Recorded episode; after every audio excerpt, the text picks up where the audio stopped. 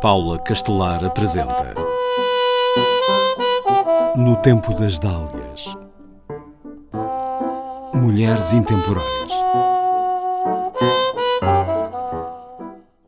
Maria José Rosado Costa nasceu em Almada em 1947, filha única de um casal de pequenos comerciantes. A madrinha sempre a chamou Zita e foi com este nome que teve inicialmente noção do seu eu. Estudou num colégio católico, o Frei Luís de Souza, até ao quinto ano, sendo boa aluna a letras e a ciências. As suas disciplinas favoritas eram português, francês e matemática resolveu ir para ciências com a ideia de estudar medicina como os seus pais lhe sugeriam. Entrou em medicina e fez o primeiro ano, mas já no segundo percebeu-se que não suportava o sofrimento dos doentes e desistiu. Como a sua paixão era o mar, pois ia todos os anos para a praia na costa da Caparica, onde aprendeu a nadar com o banheiro, resolveu estudar biologia para seguir biologia marinha.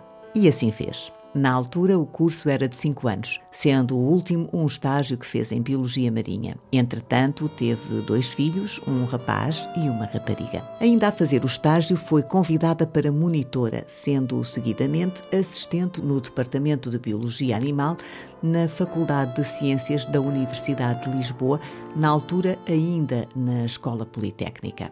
Entretanto, a Unesco iniciou um grande estudo do estuário do Tejo e surgiu a oportunidade de estudar os peixes. Aproveitou para fazer dois anos de colheitas mensais a bordo do navio de investigação Mestre Costeiro, na altura propriedade do Instituto de Investigação das Pescas, hoje IPMA.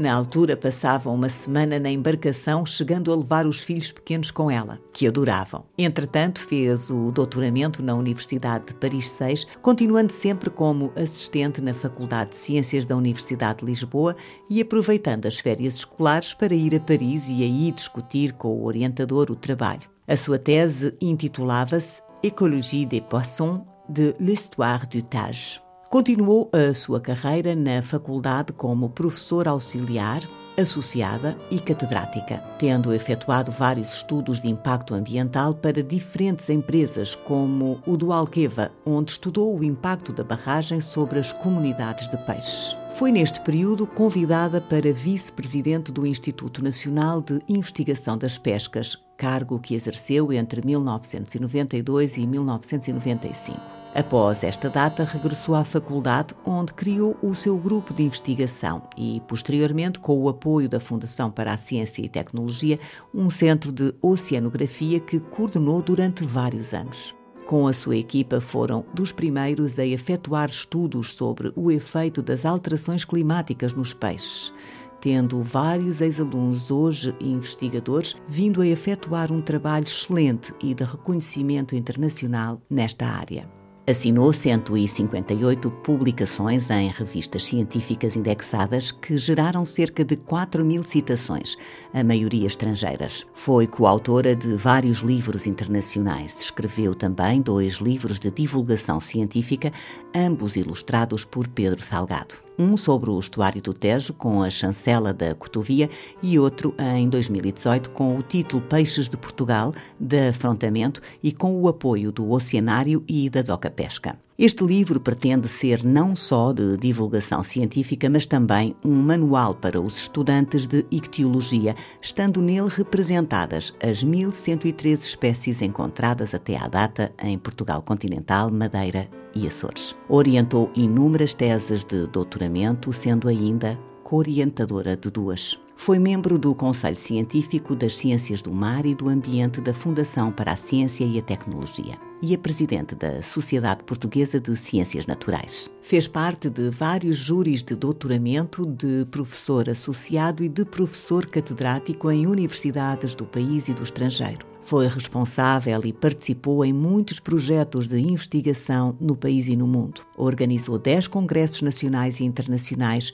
e participou em 130 seminários e congressos. Efetuou várias conferências e palestras em Portugal e no estrangeiro. Foi e é revisora científica de várias revistas científicas internacionais. Almada, a cidade onde nasceu, conferiu-lhe a Medalha de Ouro da Ciência e pôs o seu nome numa estátua dedicada às mulheres. Foi uma das 100 cientistas homenageadas pelo Ciência Viva na primeira edição, no Dia da Mulher.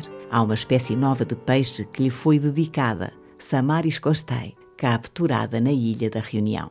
É membro fundadora da Associação de Mulheres Cientistas, a MONET, sendo sua presidente desde 2018. Embora continue a fazer ciência, atualmente como investigadora do mar, tem hoje mais tempo para se dedicar aos hobbies favoritos e aos três netos, dois rapazes e uma rapariga, levando-os a viajar. Essa é uma das suas paixões, mas também adora cozinhar, ler, ir ao cinema e ao teatro e estar com os amigos, muitos dos quais a acompanham desde os 18 anos. Em suma, adora viver.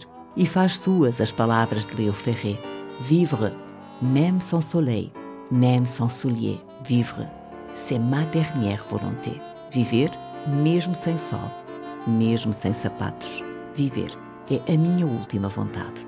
Se há algo que lhe dá verdadeiramente prazer, é ver os seus ex-alunos com uma carreira brilhante espalhados pelo mundo, com as mais variadas profissões, desde eurodeputados, professores universitários e investigadores, até administradores em empresas da área do mar. No tempo das dálias. Em parceria com o MIMA Museu Internacional da Mulher e a Monet, Associação Portuguesa das Mulheres Cientistas.